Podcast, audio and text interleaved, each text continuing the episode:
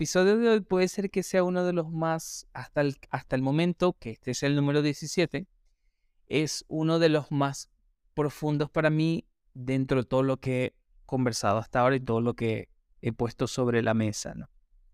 Eh, pues es algo que me ha estado dando vueltas en la cabeza todo el día, desde esta mañana, porque normalmente, eh, pues yo me paro y yo tengo una rutina pues para trabajar y en la mañana hago mi meditación y hoy pues decidí conscientemente que esa rutina no la iba a seguir, que iba a resolver las cosas de trabajo más apremiantes antes de irme a desayunar con mi hermana y regresar y ver si tenía cosas urgentes e importantes las iba a atender. Si no, pues ni modo, se quedan para mañana. Y entonces dije, voy a tomar la tarde para descansar. ¿Qué va? Descansar. No pude.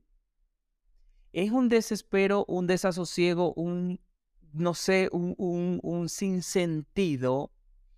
Eh, el tener el tiempo, pero que tu mente no entienda que está, a ver, te tienes que quedar quieto, acuéstate, échate en la alfombra o lo que sea, pero relájate.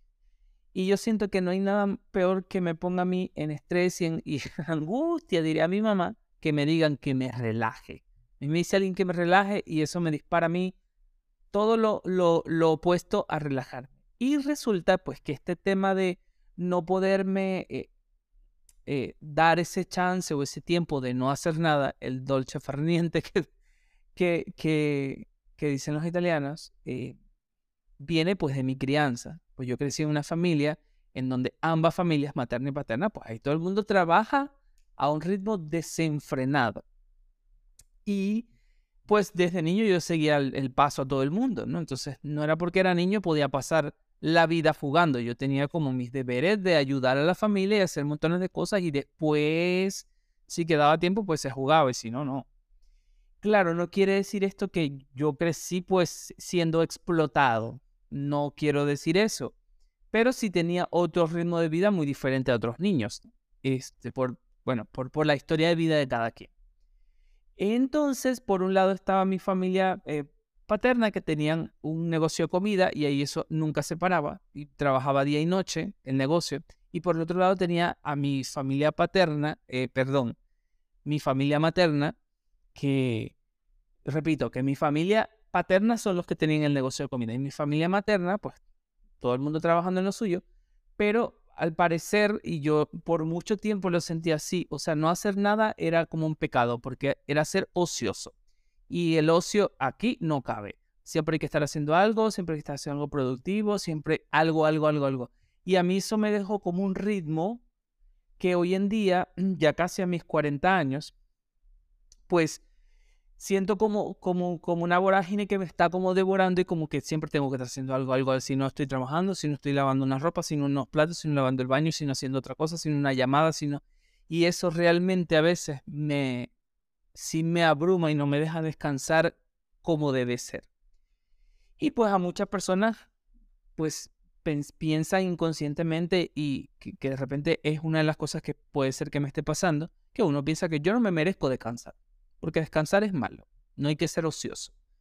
Hay mucha gente que dice, bueno, pues yo no me merezco el tiempo de tal persona, yo no me merezco el cariño de esto y de esto y de esto, de esto. Entonces, creo que es una muy buena forma de sacarlo aquí en esta en, estos, en este pequeño espacio y hacerse consciente de que sí, claro que merecemos, claro que merezco ese espacio para descansar.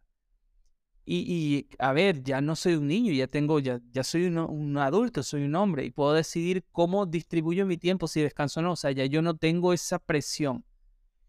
Y pues es importante darse uno el espacio para descansar, para sentirse merecedor del tiempo de descanso, del amor, del cariño de las personas, del afecto, de la atención, etcétera, etcétera, de las miles de cosas que la gente pueda sentir que no es merecedora.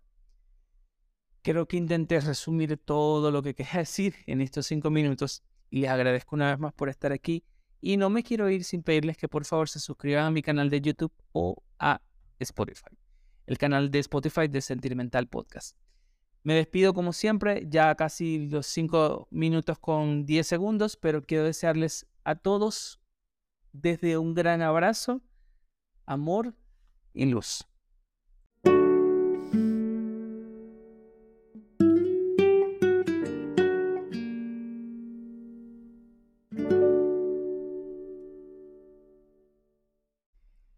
Y hablando de tomarse el tiempo para descansar y recuperar fuerzas y energías y hacerse consciente de que te mereces ese tiempo también, quiero compartirles este pequeño espacio musical que sigue a continuación y espero que lo usen pues para detenerse, cerrar sus ojos, si pueden hacerlo por supuesto, respirar profundamente, sentir los latidos de su corazón y a medida que la música avanza van a ver que la sensación en su cuerpo se hace mucho más intensa y que recuerden a través de este pequeño espacio y de este detalle que se regalan a ustedes mismos que hoy están vivos.